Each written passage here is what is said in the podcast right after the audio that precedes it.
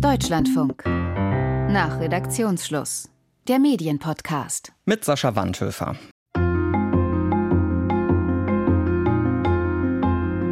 Wie können Menschen mit Migrationshintergrund aus Deutschland vertrieben werden, selbst wenn sie die deutsche Staatsangehörigkeit haben? Das war offenbar eine der zentralen Fragen bei einem geheimen Treffen von Rechtsextremen, Rechtsradikalen und Rechtsaußen aus Politik und Wirtschaft, öffentlich gemacht vom Rechercheverbund Korrektiv. Und es gibt kaum ein Medium in Deutschland, das nicht groß darüber berichtet hat. Rechtsextreme treffen sich in einem Hotel nahe Potsdam, um die Vertreibung von potenziell Millionen Menschen zu planen. Nicht-Deutsche sollten ausgewiesen werden. Raus sollten auch Leute mit deutschem Pass und Migrationshintergrund und Deutsche, die sich für Flüchtlinge engagieren. Millionen Menschen sollen nach Afrika umgesiedelt werden, so laut Korrektivrecherche eines der Hauptanliegen bei dem Treffen. Geht es nach den jüngst bekannt gewordenen Plänen von Rechtsextremen, darunter der AfD, müssten viele gehen, weil sie nicht in ihr Weltbild passen. Aber obwohl so viel berichtet wurde und wird, fragt sich unser Hörer Peter Nowak, was da eigentlich so ganz genau bei diesem Treffen besprochen wurde. Herr Nowak, wo fehlt es Ihnen da an Klarheit? Was ist Ihnen unklar bisher? Ja, erstmal ist mir halt aufgefallen, dass das sehr schnell, also sehr stark moralisiert wurde. Also weil dann zum Beispiel dieser Vergleich oder diese historische Analogie mit der Wannsee-Konferenz kam, das hat mich etwas verwundert, äh, weil natürlich die Wannsee-Konferenz also mitten und also in der Hochphase des Naziregimes, da ging es ja darum, den Massenmord an der jüdischen Bevölkerung, die Shoah, also zu äh, im Grunde vorzubereiten. Und wenn man das damit vergleicht, das ist natürlich, wenn man so will, äh, das absolut Böse. Und äh, da gibt's dann kaum noch Abstufungen, das ist natürlich klar.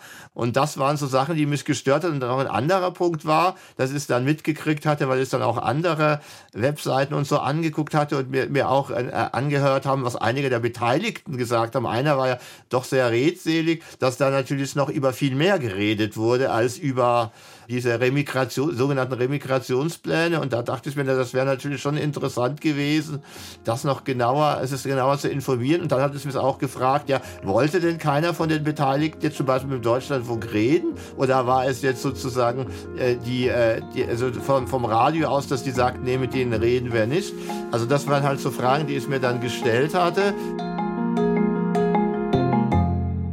Ich würde vielleicht an der Stelle erstmal kurz einen Punkt machen. Also die historische Parallele, die da gezogen wurde, Wannsee-Konferenz 2.0 oder was wir ja auch gelesen hatten im Spiegel zum Beispiel, der hat von einem Deportationsgipfel gesprochen. Das sind so Parallelen, die Sie nicht ziehen würden, bei denen Sie sagen würden, das geht in die falsche Richtung. Ja, genau, weil es doch so, so, total so äh, außerhalb dessen, was mit der heutigen Politik zu tun hat. Wenn man aber natürlich guckt bei Deportation, dann ist ja so ganz am Rande auch bekannt geworden, dass 1981 Helmut Kohl, CDU-Bundeskanzler, in einem kleinen Kreis, unter anderem mit Megit Cecert, äh, davon geredet hat, dass jeder zweite türkische äh, Teil der Bevölkerung äh, ausgewiesen werden sollte. Also das ist ja erst bekannt geworden, wo die Dokumente jetzt äh, äh veröffentlicht wurden, ja. Und ich finde, das wäre eigentlich näherliegend, um auch zu diskutieren, dass es ja nicht nur damit getan ist, wenn jetzt die, die auf dem Treffen kommen, äh, sagen wir, keine Macht haben, was natürlich gut ist, wenn die das keine Macht haben, sondern dass es natürlich viele andere Politikerinnen und Politiker gibt, die aber auch ähnliche Pläne haben. Und dann war es schon interessant, dass ganz wenige in der Taz gab so einen Artikel, wo, wo auch daran erinnert wurde. Und ich denke, das wäre auf jeden Fall äh, sinnvoller gewesen, darüber zu diskutieren, also auch über die Parallelen außerhalb des offen Rechts-Außenspektrums. Also für eine historische Auseinandersetzung wäre es, denke ich, sinnvoller gewesen, andere äh, Analogien zu nehmen und auch mehr darüber zu informieren. Mit uns in der Runde ist Justus von Daniels, Chefredakteur von Korrektiv. Herr von Daniels, wie erleben Sie denn die Berichterstattung über Ihre Recherche? Wird die dem gerecht, was Sie da aufgedeckt haben? Oder würden Sie auch sagen, ah, das ein oder andere ist schon auch ein schiefes Bild. Also ich ähm, möchte Herrn Nowak tatsächlich total recht geben und äh, würde auch sagen, er hätte wunderbar in unser Team gepasst, äh, das die Geschichte recherchiert und aufgeschrieben hat, weil wir tatsächlich genau das, was er gesagt hat, wie man über so ein Treffen berichtet und in der Differenzierung, wer war dort, ähm, was hatten die für Funktionen, da waren tatsächlich nicht nur AfD-Politiker, sondern auch andere, dass man das tatsächlich auch aufgreift. Und genauso haben wir das übrigens auch bei uns in unserem Recherchetext auch getan. Also ähm, sozusagen vom Artikel-Einstieg das äh, sehr klar gemacht und dann auch in dem Artikel selber auch so aufgearbeitet.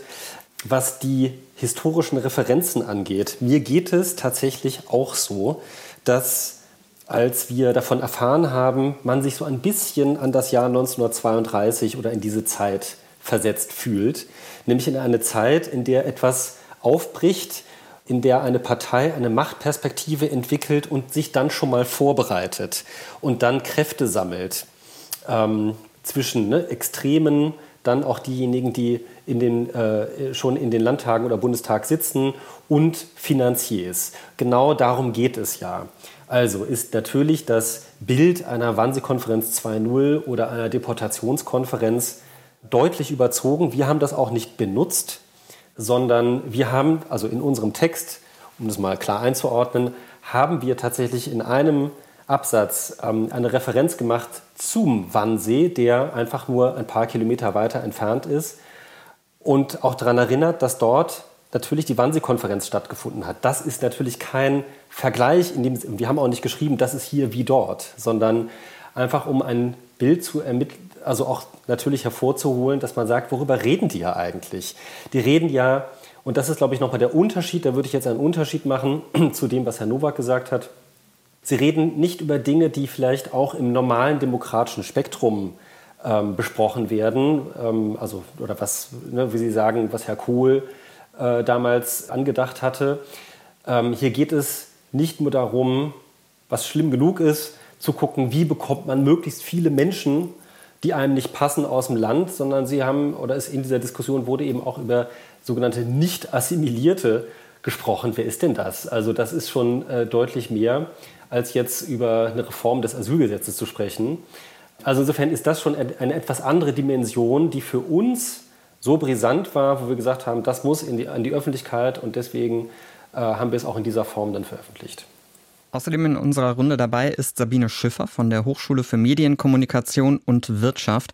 Frau Schiffer, Korrektiv hat Wannsee-Konferenz 2.0 nicht geprägt, in der Berichterstattung nicht benutzt, auch den Begriff Deportation als Zitat an einer Stelle mal erwähnt, aber nicht von Deportationsplänen gesprochen.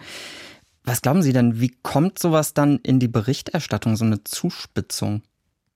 Ja, es hat offensichtlich eine eigene Dynamik entwickelt. Und ähm, natürlich, wenn ich jetzt nochmal das aufgreife, was Herr von Daniels gerade gesagt hat, eine gewisse Nahelegung, allein durch das Erwähnen des Ortes Wannsee, das ist ja für Nicht-Berliner zumindest, hat das einen Signalwortcharakter, kann man durchaus sagen, hat das so vielleicht die Dynamik auch mit befeuert. Tatsächlich aber und äh, das wäre so, sage ich mal, meine Kritik gewesen an der Medienberichterstattung insgesamt. Äh, Nochmal die, die Basisrecherche und auch tatsächlich ähm, Einordnungsmöglichkeiten auszuleuchten. Das wäre ja eine Aufgabe gewesen, auch im Sinne von was ist da jetzt da wirklich neu? Was liegt in den Archiven, die die Rechtsextremen beobachten, die Dokumentationsstellen? Gibt es da vielleicht auch schon entsprechende Dokumente in diesem Bereich? Ich denke ja. Und ähm, da dieses ähm, exklusive Neuigkeit auch in Frage zu stellen und dem nochmal nachzugehen und nachzurecherchieren, äh, wäre so eine Aufgabe gewesen. Ich, mir würde als Parallele noch oder diese Kohl-Geschichte dann als Folge des Heidelberger Manifestes wäre mir noch eingefallen, äh, damals 82 aus dem Bildungsbürgertum eine Initiative zur Begrenzung von Einwanderung, am besten wieder Aussiedelung. Aber was wir hier sehen können, und das fand ich interessant, zum Beispiel auch das Haus der Wannsee-Konferenz, wenn ich das richtig in Erinnerung habe, hat auf Twitter X selber so eine Parallele gepostet. Und äh, wir haben ja ein Phänomen im Diskurs, das immer wieder auftritt, dass es wie so eine Art, und das sage ich jetzt in Anführungsstrichen, legitime Nazi-Vergleiche gibt und illegitime. Eigentlich ist es immer eine Relativierung von Nazi-Verbrechen. Und äh, im Diskurs sind aber manche Dinge, die gehen so durch, die sind sehr schnell da, die scheinen, um zu warnen, ganz legitim zu sein, da einen Nazi-Vergleich zu ziehen. Und das ist ja das Anspielen auf die Wannsee-Konferenz, während andere Vergleiche sofort kriminalisiert werden. Das ist eine Schieflage im Diskurs, der wir nicht nur an dieser, der wir insgesamt an verschiedenen Stellen auch mal nachgehen können. Hm. Die Direktorin der Gedenkstätte hatte geschrieben, es gibt fundamentale Unterschiede und dennoch, Zitat, völkische Gedankenparallelen samt Vertreibungsfantasien. Hm. Was würden Sie denn sagen, Frau Schiffer? Was ist denn auch nötige Übersetzung einfach, die Journalismus an der Stelle leisten muss? Wenn wir zum Beispiel über den Begriff Remigration sprechen, Unwort des Jahres 2023, ist das was, was ja auch in irgendeiner Art und Weise von Journalismus übersetzt werden muss, damit es eben verständlich wird? Ist dann vielleicht nicht immer gelungen, wenn man von Deportationsplänen spricht, weil es das nicht trifft, würde ich sagen. Aber eine Art Versuch es zu übersetzen, oder? Äh, ja, also man muss natürlich die, die Dinge versuchen zu erklären, wobei ich da natürlich bei dem Begriff, bei der Begriffsklärung stark vermisst habe, auf äh, die Bedeutung im Kontext der DDR-Geschichte einzugehen, die wir ja immer gerne so als äh, nicht Teil unserer deutschen Geschichte betrachten, sage ich jetzt mal ein bisschen zugespitzt, wo ja einfach Remigration oder remigriert äh, viele verfolgte Kommunisten und äh, jüdische Kommunisten waren, die sich dann nach dem Ende des Krieges entschieden haben, eben in die DDR zu remigrieren, um dort äh, ein anderes Deutschland mit aufzubauen, äh, wenn man so will. Gibt es ja gerade bei Deutschlandfunk Kultur einen guten Podcast mit Marion Brasch und ihrer Tochter zu dem Thema. Und ähm, insofern äh, diese Umdeutung hier in diesem Kontext muss natürlich erklärt werden. Klar, das Wort Deportation ist ein Signalwort. Äh, darüber kann man sich jetzt aufregen oder nicht, aber mich hat eigentlich noch, bevor wir hier an diesen Wort äh, das gibt ja immer ein Framing, das ist ganz klar, ne? Bevor wir hier an diesen Framings äh, äh diskutieren, auch noch, äh, was mich an der Veröffentlichung von Korrektiv selbst gestört hat, wenn ich das sagen darf, ist die Dramaturgie. Also die hat mich irritiert. Äh, das ist ja, äh, es wurde gesagt, die ganze, das ganze Treffen war wie so ein Kammerspiel angelegt und man hat das dann auch präsentiert wie eine Theaterpräsentation in einzelnen äh, Szenen und so weiter. Dann kam ja auch noch diese szenische Lesung on top, hat mich auch irritiert für eine, das Ergebnis einer journalistischen Recherche. Und ähm, diese Art von Framing, von Storytelling finde ich für so einen gewichtigen Inhalt ehrlich gesagt unpassend. Also äh, genau, wir haben uns tatsächlich im Vorfeld auch natürlich viele Gedanken darüber gemacht, ähm, wie man das erzählt. Nun war es so, es gibt ja zwei Teile. Ähm, es gibt das eine ist die Recherche selber und das andere ist dann, wie man es aufbereitet. Und während der Recherche gab es tatsächlich Szenen oder Beobachtungen, die wir selbst gar nicht glauben konnten. Also wir hatten ja tatsächlich Hinweise darauf, das haben wir auch beschrieben, dass es so ein Treffen gibt. Wir dachten am Anfang, es geht um potenzielle Geldgeber der Rechtsextremen, aber auch dann der rechten Szene, also der rechtsextremen Szene bis hin in die AfD hinein. Wir wussten aber nicht, wer kommt. Außer, dass der Hauptvortragende Martin Sellner angekündigt war, also ein Vertreter der rechtsextremen Szene, dessen Buch nun mal gerade über Remigration ist, der ein, ein Verständnis hat, äh, ein sogenanntes ein ethnokulturelles Verständnis eines Volkes. Das sind schon also sehr, sehr rechtsextreme, äh, extremistische Ansätze und der dann diese Remigration dann auch ausdifferenziert. Äh, was wir nicht wussten, ist, dass da auch noch andere Vertreter der rechtsextremen Szene kamen, dass dann AfD-Politiker kamen. Diese AfD-Politiker auch teilweise in hohen Ämtern oder mit sehr, sehr ja, engen Beziehungen in den Bundesvorstand. Und das Ganze war schon in dem, in dem Beobachten, das war schon wie ein, ja, das, das hatte schon so was ähm, Dramatisches. Und äh, das war schon für uns dann auch eine Möglichkeit, das dann möglichst auch so zu erzählen, wie wir es wahrgenommen haben. Also insofern, ja, ich verstehe diese Kritik. Man könnte das natürlich auch kühler aufschreiben als Bericht. Aber hier ging es ja gar nicht so sehr darum, ähm, dass wir etwas über Remigration schreiben, denn das ist, und da äh, haben Sie gerade recht, haben Sie sehr recht, das, das sind bekannte Konzepte, das haben Rechtsextreme schon aufgeschrieben, sondern dass hier eine persönliche Ebene ähm, dazukommt, nämlich dass hier diese Rechtsextremen und dann hochrangige Politiker, dann auch noch andere weitere, gemeinsam darüber sprechen und gemeinsam auch über die mögliche Umsetzung oder Probleme der Umsetzung sprechen. Das dann auch journalistisch aufbereitet so zu erzählen, als Treffen, als Tag, ähm, das fanden wir dann schon gerechtfertigt. Und wir haben tatsächlich jetzt auch nicht versucht, das möglichst effektheischend zu machen, sondern wir haben es tatsächlich versucht, so zu machen, dass es möglichst viele Menschen, die sich vielleicht auch gar nicht so sehr in ihrem Alltag damit beschäftigen, auch mal verstehen, worum es da eigentlich geht. Aber es ist dabei wirklich ein Problem, äh, was ja auch äh, von Rechten jetzt auch genutzt wird, dass die halt so Sachen wie sagen Theater, Inszenierung, also diese Begriffe, die ja immer sowas haben mit, naja, äh, Fiktion oder Realität, also dass sie damit es einfacher haben zu sagen, ja, das ist ja alles Fiktion. Also es gab natürlich immer Dokumentartheater, also in der Tradition, aber das ist, denke ich, nicht so vertraut allen. Die Darstellung als Theaterstück zusammen mit dem Berliner Ensemble ging ungefähr eine Stunde lang, wenn ich mich recht entsinne, und äh, klingt dann in Ausschnitten so. Bestehende Staatsbürgerschaften sollten dafür einer Revision unterzogen werden, damit Menschen, denen leichtfertig ein deutscher Pass gegeben wurde, zurückgesiedelt werden können. Also, warte mal, übersetzt bedeutet das nichts anderes als, es geht um die Vorbereitung einer millionenfachen Vertreibung, Remigration heißt Vertreibung. Das Konzept der Deportation. Remigration. Hm? Ach so, ja. ja. Also, das Konzept der Deportation. Emigration. Ja, das meine ich ja. Wenn wir Menschen deportieren. Emigrieren. Ach, das ist doch dasselbe, meine Fresse. Hm. Herr von Daniels, muss Journalismus Recherchen so aufbereiten, um ein größeres Publikum zu erreichen? Und wie sehr wird das vielleicht auch intern bei Ihnen diskutiert?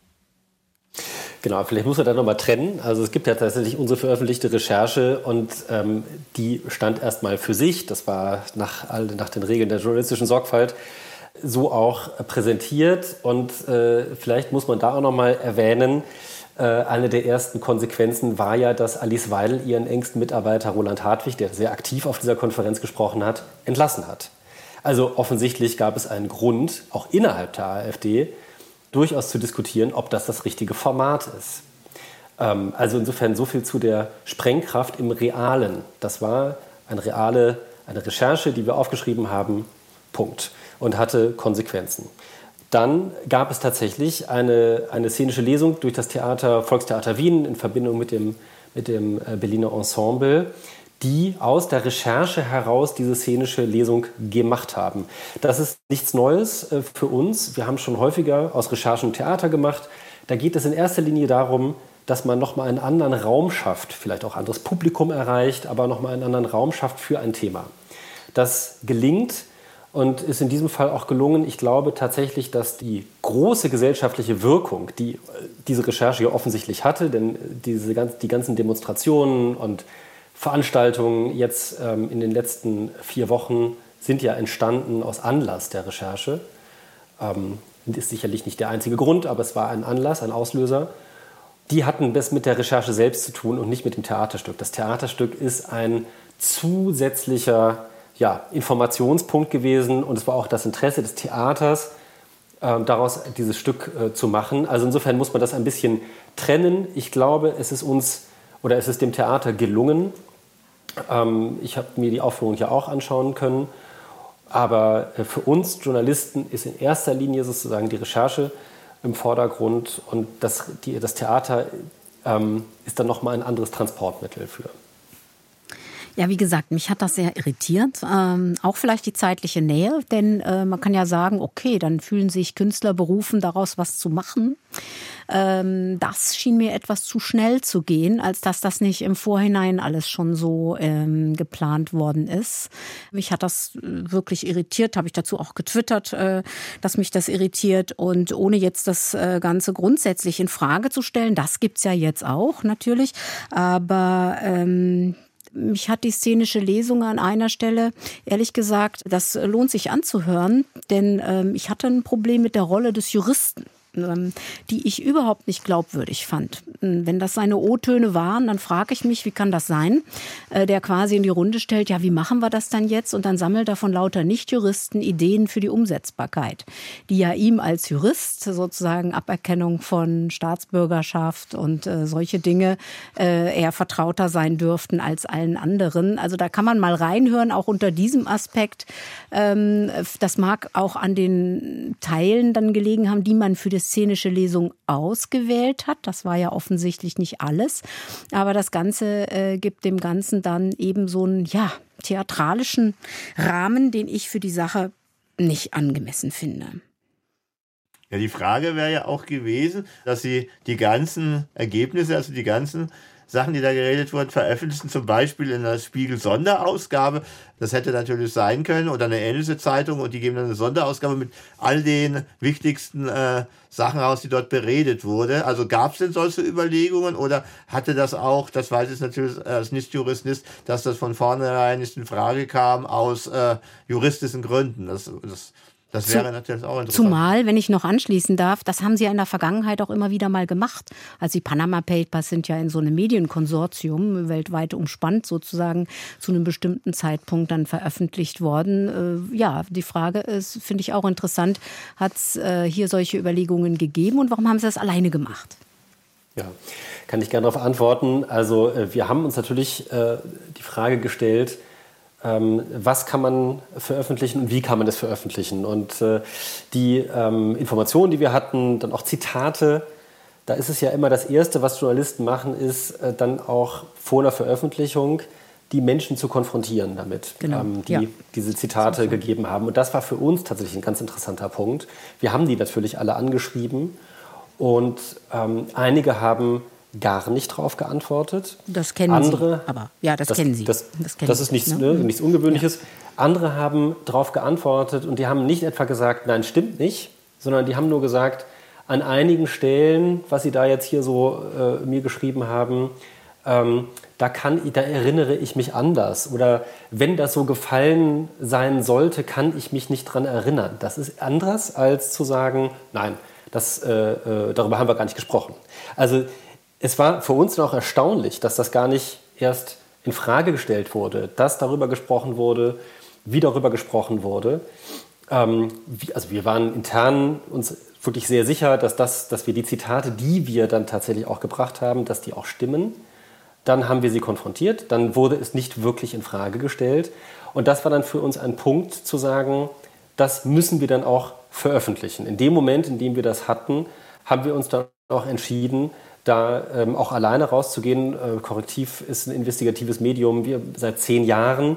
Äh, wir wissen, wie man investigative Recherche macht. Wir haben ähm, vor einigen Jahren den Cum-Ex-Skandal, die europäische Dimension äh, mit aufgedeckt. Wir haben viele andere Recherchen schon geführt. Das heißt, also wir haben schon unsere Erfahrung damit und wir wussten auch, das hat eine ganz eigene Brisanz. Vor allen Dingen erstmal eine politische Brisanz. Im Endeffekt glaube ich, hat es uns recht gegeben, dass ja die ähm, Aufmerksamkeit ja sehr groß war. Das heißt, wir haben äh, Zugriffe auf unseren Text, auf unsere Recherche in einem Bereich, der ähm, durchaus mit äh, dem eines großen Mediums zu vergleichen ist. Also insofern ähm, war der Effekt für unsere Recherche tatsächlich dann ja, schon groß genug, sodass wir dann gar nicht erst ähm, mit einem anderen Medium hätten zusammengehen müssen. Gut, aber darf ich zu den Zugriffszahlen noch äh, was sagen? Also es wird ja nicht jede Recherche so aufgegriffen oder jedes Thema, das vielleicht sogar brisant, relevant und sonstig wichtig wäre, äh, auch von anderen Medien. Und natürlich steigen dann auch die Zugriffszahlen, ich sag mal bei einem aufgeklärten Publikum, das natürlich dann bei den Primärtext auch gucken will, was da jetzt steht. Das heißt ja nicht immer Zustimmung. Nee, genau, das ist richtig. Es heißt nicht immer Zustimmung. Auf der anderen Seite können wir auch darüber reden, ähm, also was heißt Zustimmung zu einem Text? Also es gibt ja zwei Dinge, die man unterscheiden muss. Ähm, ist eine Recherche richtig? Ähm, wird sie auch angegriffen? Wir haben tatsächlich ein Abmahnschreiben eines der Teilnehmer. Ansonsten äh, haben wir relativ wenig äh, juristische äh, Folgen bisher. Und auch der ähm, Teilnehmer, der sich jetzt gemeldet hat, der stellt auch nicht das Treffen in Frage, der stellt auch nicht in Frage, was da, was da jetzt äh, äh, generell besprochen wurde, sondern er stellt bestimmte Zitate von ihm in Frage, wo er sagt, naja, das hätte er ein bisschen anders gemeint oder es wäre ein bisschen aus dem Kontext herausgegriffen. Also es ist schon eine sehr kleinteilige Diskussion, die er führt. Also in der Öffentlichkeit stellt er sich jetzt gerade da oder auch vor allen Dingen auch gerade in rechten Medien oder radikal, rechtsradikalen Medien, als würde er eine große Klage gegen Korrektiv führen. Es ist tatsächlich eine, eine Abmahnung, die jetzt gerade in einem einstweiligen Verfügungsverfahren vor Gericht liegt. Und äh, da geht es um bestimmte Zitate, woran er sich erinnern kann, woran er sich nicht erinnern kann. Also insofern muss man das auch ähm, in dem Kontext sehen. Das ist was die Richtigkeit einer Recherche angeht. Das andere ist Zustimmung, also findet man das jetzt gut, was dort besprochen wurde oder nicht, findet man die Art der Darstellung gut. Da gebe ich Ihnen recht, das können wir natürlich durch die Zugriffszahlen an sich erstmal nicht erkennen. Was wir schon sehen, ist, sind die Reaktionen direkte, die wir bekommen.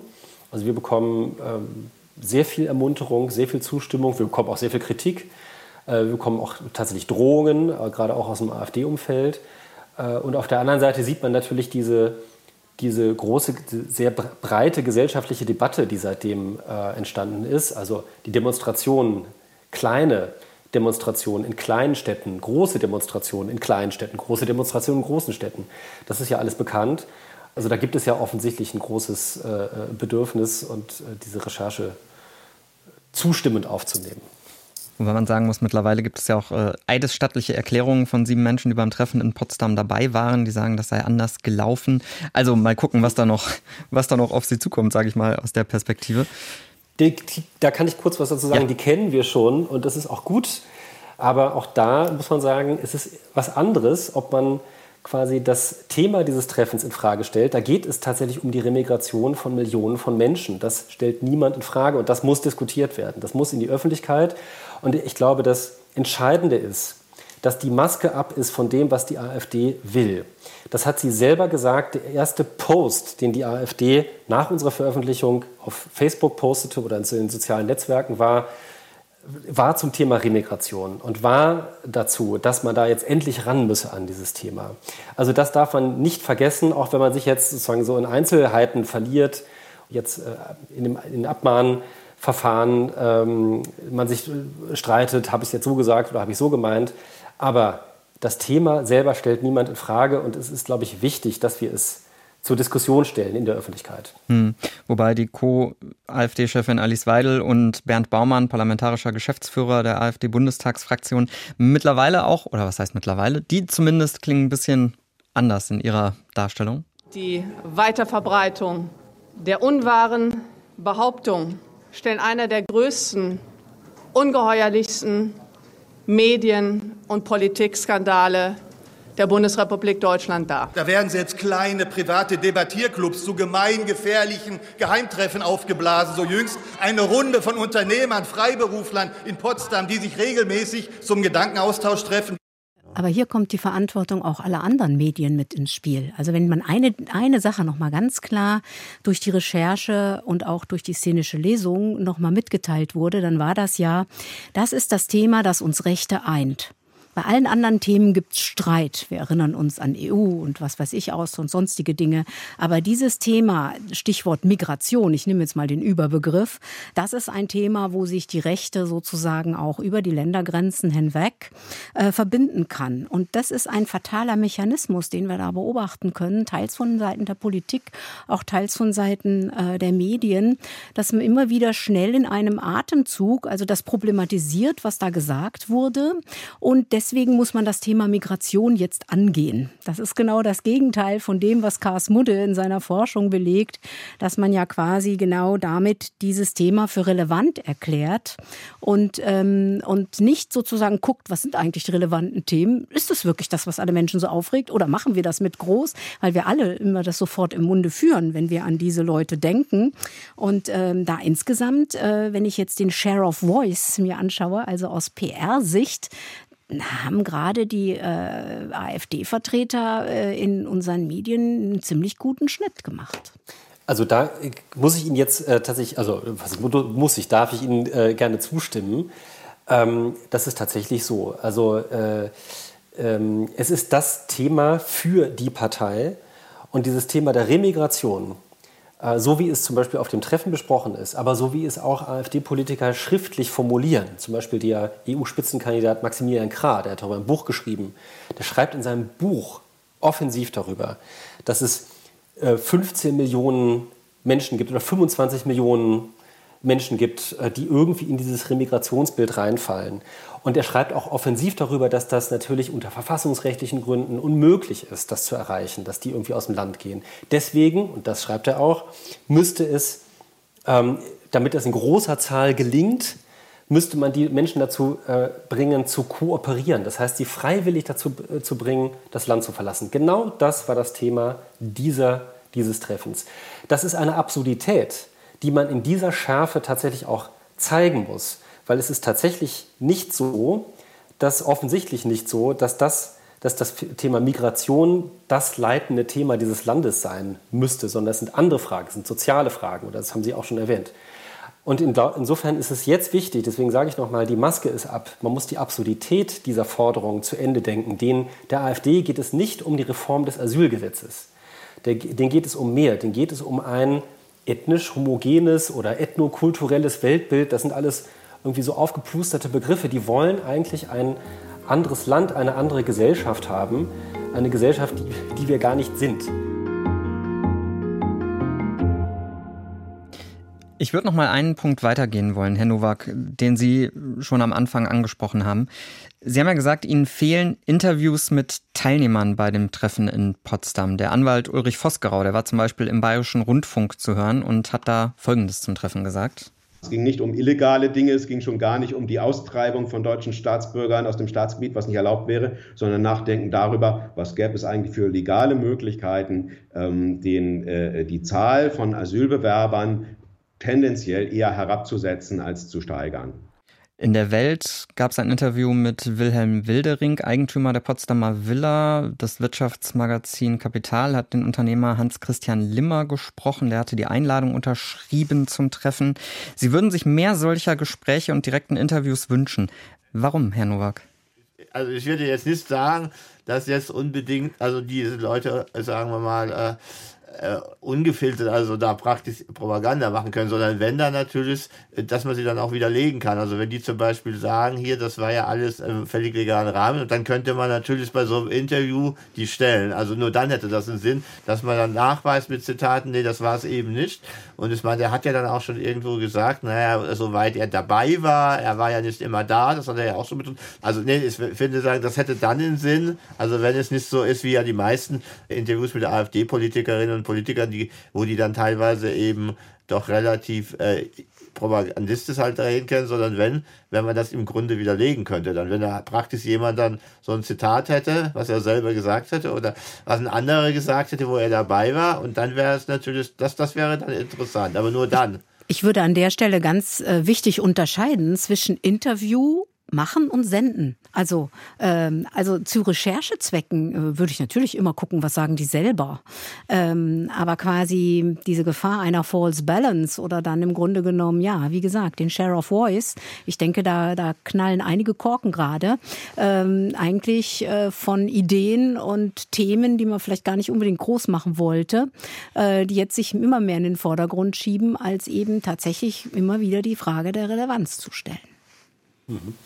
Ja, also man kann natürlich, ich finde auch, man kann natürlich alle interviewen und äh, danach fragen. Ich finde es wirklich, äh, ich finde es äh, eigentlich gespenstisch, was Herr Voskorau da sagt. Ähm, ja. Wenn er eben sagt, er versucht nach, mit, natürlich versuchen sie nach legalen Mitteln zu suchen. Genau das war auch unser Eindruck. Das ist genau das, was übrigens, ich will jetzt nicht wieder eine Parallele ziehen, aber ich äh, mache trotzdem einen Vergleich ähm, dass in den 30er Jahren, Anfang der 30er Jahre auch versucht wurde, alles legal zu machen. Da ist nichts illegal gewesen, aber man hat halt natürlich äh, die Gesetze dann irgendwie so gebogen, dass es irgendwie passte. Ja, legalistisch. Das war legalistisch. Genau, legalistisch. Mhm. Und das war auch Thema dieses Treffens und das ist auch Thema dieser äh, von, von einigen Schriften, dass man eben sogenannte maßgeschneiderte Gesetze dann eben ähm, im Rahmen der Verfassung macht, damit die Leute irgendwie Anreize zu haben, zu gehen. So, das ist das Gespenstische an dem Vosgerau. Und das einzuordnen, ist, halte ich dann auch für, für richtig. Also insofern denen eine Stimme zu geben, die können sagen, was sie wollen. Äh, und wenn sie zwischendurch auf dem Hotelzimmer sagen, äh, waren, dann kann sich jeder seine Meinung bilden, wie glaubhaft dann so eine Aussage ist. Aber das dann auch einzuordnen, finde ich dann absolut ähm, notwendig. Aber äh, sie zu interviewen, ist genauso legitim, ähm, wie wir das ja auch gemacht haben. Wir haben ihnen auch die Möglichkeit gegeben, Stellung zu nehmen, haben ihre Stellungnahmen ja auch teilweise dann auch so eingebaut. Ja, ich denke auch, da kann man die eher unter Druck setzen, weil sonst jetzt haben die ja so ein bisschen die, du natürlich in ihren Kreisen, äh, da machen sie natürlich jetzt viel Propaganda, das geht natürlich, das merkt man natürlich auch bis in der Welt, also Welt am Sonntag und so ist man, da war ja jetzt auch der Kommentar von Martenstein, der ja zum Beispiel sich da lustig gemacht hat über die Demos gegen rechts. Und das heißt, da merkt man ja auch, dass das äh, da über diese offenen äh, rechtsextremen Kreise hinausgeht. Da war der Welt am Sonntag Kommentar, der dann im Grunde gesagt hat, ja, ist mal die Leute, die jetzt auf die Straße gehen wollen, im Grunde ein SED-Stadt. So, der, der, so ging das am Ende. Da zeigt es also auch schon, also auch da weiterhin durchaus eben diese, diese sagen wir mal, Grauzone, so wird das früher genannt, zwischen Rechtsextremen und auch Teilen der CDU und Konservativen weiter besteht. Wir haben ja generell bei Versuchen, die AfD, AfD-Politiker zu stellen, kommen wir auch oft an das Problem, dass das einfach in der 1 zu 1 Live-Situation auch sehr schwer fällt, alles zu überprüfen, was dann dort genannt wird. Das ist natürlich in so einem Fall dann auch schwierig, wenn ich jetzt zum Beispiel ein Interview in den Informationen am Morgen habe, eins zu eins mit einem Teilnehmer? Ja, es gibt Journalisten, die sich darauf ja spezialisiert haben. Die könnte man ja auch dazu einladen, damit einem da nichts durch die Lappen geht. Aber wir haben hier so ein Problem der Aufmerksamkeitssteuerung und wie unsere Wahrnehmung funktioniert. Wir alle erkennen ja auch die Verneinung nicht. Ja, wenn ich jetzt sage, den berühmten Satz, denken Sie jetzt nicht an den roten Elefanten, dann ähm, ist das Thema Elefant nun mal da. Und die Frage ist ja, und die stellte George Lakoff immer sehr gut, das ist so mein Idol der Kognitionsforschung aus den USA, äh, der immer sagt, ja, wie schaffen wir das denn, ähm, auf die relevanten Aspekte die Aufmerksamkeit zu lenken und nicht durch ständiges Widerlegen die falschen und gefährlichen Botschaften zu wiederholen und damit zu stärken? Ich stelle die Frage gerne mal in die Runde. Ja, also das ist tatsächlich so und ich sehe auch die Schwierigkeit äh, oft in solchen Gesprächssituationen ähm, ein vernünftiges Gespräch zu führen. Ich, ähm, in den letzten Wochen ähm, ist es ein paar Mal auch, äh, fand ich, positiv aufgefallen, dass es einige Interviewer gab, die wirklich nachhaken und ähm, dann auch wirklich, wenn es jetzt zum Beispiel darum geht, äh, mit einem AfD-Vorsitzenden zu sprechen und ihn auch nochmal klar darauf anzusprechen, dass die Parteivorsitzende Konsequenzen gezogen hat und ihren engsten Mitarbeiter entlassen hat. Dass das der These widerspricht, dass zum Beispiel dieses Treffen ja gar nicht so geheim war oder dass da ja gar nicht so toll, so, so furchtbar äh, gefährliche Sachen besprochen worden seien. Da ist dann natürlich der AfD-Vorsitzende in Erklärungsnot und ähm, kann das dann auch nicht mehr so einfach wegbügeln. Das sind schon wichtige Dinge, auf die man sich dann auch vorbereiten muss ähm, und auch kann. Ähm, dass, man, äh, dass man die Person dann auch ernst nimmt in ihrer Aussage. Aber ähm, wir wissen alle, äh, in einer Medienökonomie geht es oft äh, darum, ähm, ja, in einer Zeit der Aufmerksamkeit bestimmte Botschaften zu platzieren. Und dann reicht es natürlich einer, äh, einem AfD-Verantwortlichen, ähm, meinetwegen auf drei kritische Nachfragen nicht so gut antworten zu können, wenn er in, auf, bei zwei anderen Antworten seine Botschaft quasi setzen kann. Und das ist natürlich ein mhm. Dilemma. Herr Nowak, ich würde Ihnen das Schlusswort geben an der Stelle. Was nehmen Sie mit aus der Runde? Haben Sie Antworten, Erklärungen bekommen auf Ihre Fragen, ja. die Sie eingangs hatten? Ja, ich finde es auf jeden Fall interessant. Also gerade das Korrektivteam ist da auch, also äh, dass da auch natürlich die Diskussionen über das, ähm, äh, sagen wir mal, aufbereitet dann, äh, äh dass, dass das ein Stück weit ja äh, schon vorher da war, aber dass dann natürlich klar diese Dynamik, irgendwann hat das eine neue Eigendynamik natürlich bekommen, die ja gar nichts mehr mit dem Recherchesystem zu tun hat. Das ist natürlich auch klar. Und ich denke mal, äh, klar, ich finde ja auch eben, dass vielleicht auch durch so eine Sendung die Diskussion nochmal auf eine, äh, genau, auch in eine andere Richtung gelenkt wird. Also da wäre dann natürlich auch die Frage viel stärker, wie dann eben konservative oder restkonservative, gerade dieses, dieser Grauzonenbereich, auch außerhalb dieses Treffens, also mehr in die Diskussion. Das wäre natürlich auch wünschenswert, aber das ist natürlich heute auch schwieriger.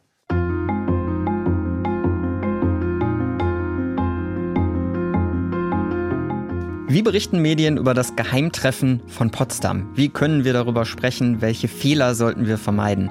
Darüber habe ich heute gesprochen mit unserem Hörer Peter Nowak aus Berlin, mit Justus von Daniels, Chefredakteur von Korrektiv und mit Sabine Schiffer von der Hochschule für Medien, Kommunikation und Wirtschaft.